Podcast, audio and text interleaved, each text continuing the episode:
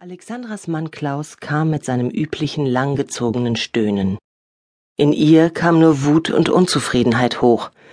Sie schaute auf die Uhr, während er danach erschöpft auf ihr lag. Ganze zehn Minuten waren vergangen, seit er auf sie gestiegen war. Zehn Minuten, die ihn geradewegs ins Paradies geführt hatten und sie in die erneute Ernüchterung. Ihr Empfinden in den letzten Minuten war gleich null gewesen.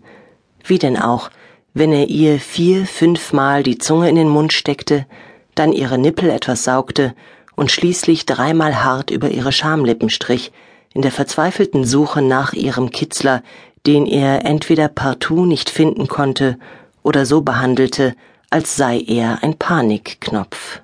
Erregte Feuchtigkeit konnte da nicht aufkommen, und sein Eindringen musste ihr eher Schmerz als Vergnügen bereiten. Was danach an Auf und Ab, rein und raus gefolgt war, hatte ebenfalls nichts enthalten, was sie auch nur entfernt einem Höhepunkt hätte näher bringen können. Wie konnte ein Mann nur so viel Lust empfinden und der Frau gleichzeitig so viel Frust bescheren? Mit einem leicht gegrunzten Das war schön nicht, rollte Klaus zufrieden von ihr runter. Er hatte seinen Spaß gehabt an diesem recht frühen Samstagmorgen.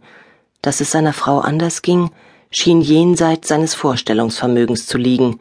Von nun an würde es normalerweise keine drei Minuten mehr dauern, bis er einschlief.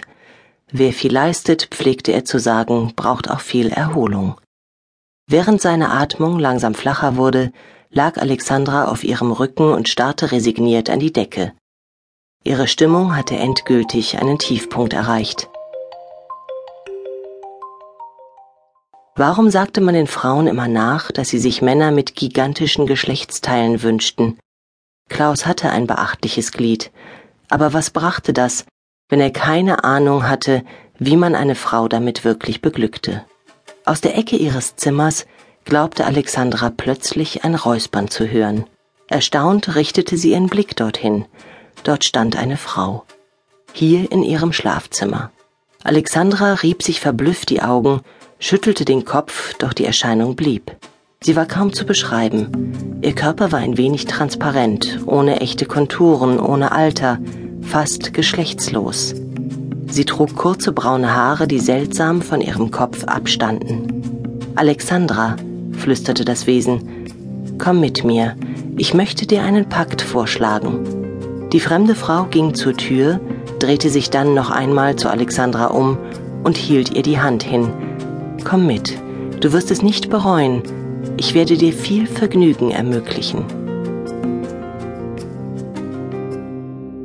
Obwohl Alexandra nicht wusste, warum sie dies tat, warf sie die Bettdecke zurück, zog ihr Nachthemd über und folgte der fremden Frau. Sie meinte zunächst, sich im Flur ihrer Wohnung zu befinden, doch sie musste sich täuschen. Der Gang schien kein Ende zu nehmen. Minutenlang liefen die beiden an rot gestrichenen, ungeschmückten, engen Wänden vorbei. Dann öffnete die Unbekannte eine Tür, die Alexandra gar nicht gesehen hatte. So, komm herein und mach es dir bequem, forderte die Frau sie auf und zeigte auf das gemütliche rote Sofa. Ich bin übrigens Ama Diabola. Alexandra nickte ihr zu und sah sich in dem Raum um. Alle Einrichtungsgegenstände waren in demselben Farbton wie die Couch gehalten. Vorhänge, Tisch, Stühle, Vasen, der Rahmen des mächtigen Spiegels, alles leuchtete in einem intensiven Rot. Was wollen Sie von mir? fragte Alexandra und schaute in schöne dunkelbraune Augen, die sie seltsam anfunkelten. Ich will dir einen Pakt vorschlagen. Ich werde dir deinen geheimsten Wunsch erfüllen. Sie machte eine kleine Kunstpause. Du wirst endlich herausfinden, wie es ist, als Mann Sex zu haben. Alexandra schaute sie verblüfft an. Woher wusste die Fremde von diesem intimen Wunsch, Sex einmal aus der Sicht des Mannes zu erfahren? Sie sagten einen Pakt, erwiderte sie misstrauisch. Was muss ich dafür tun? Nichts, kam die Antwort von Ama Diabola, gar nichts. Es gibt allerdings eine Einschränkung. Und die wäre, Du darfst es nur einmal tun. War doch klar, dass es einen Haken gibt.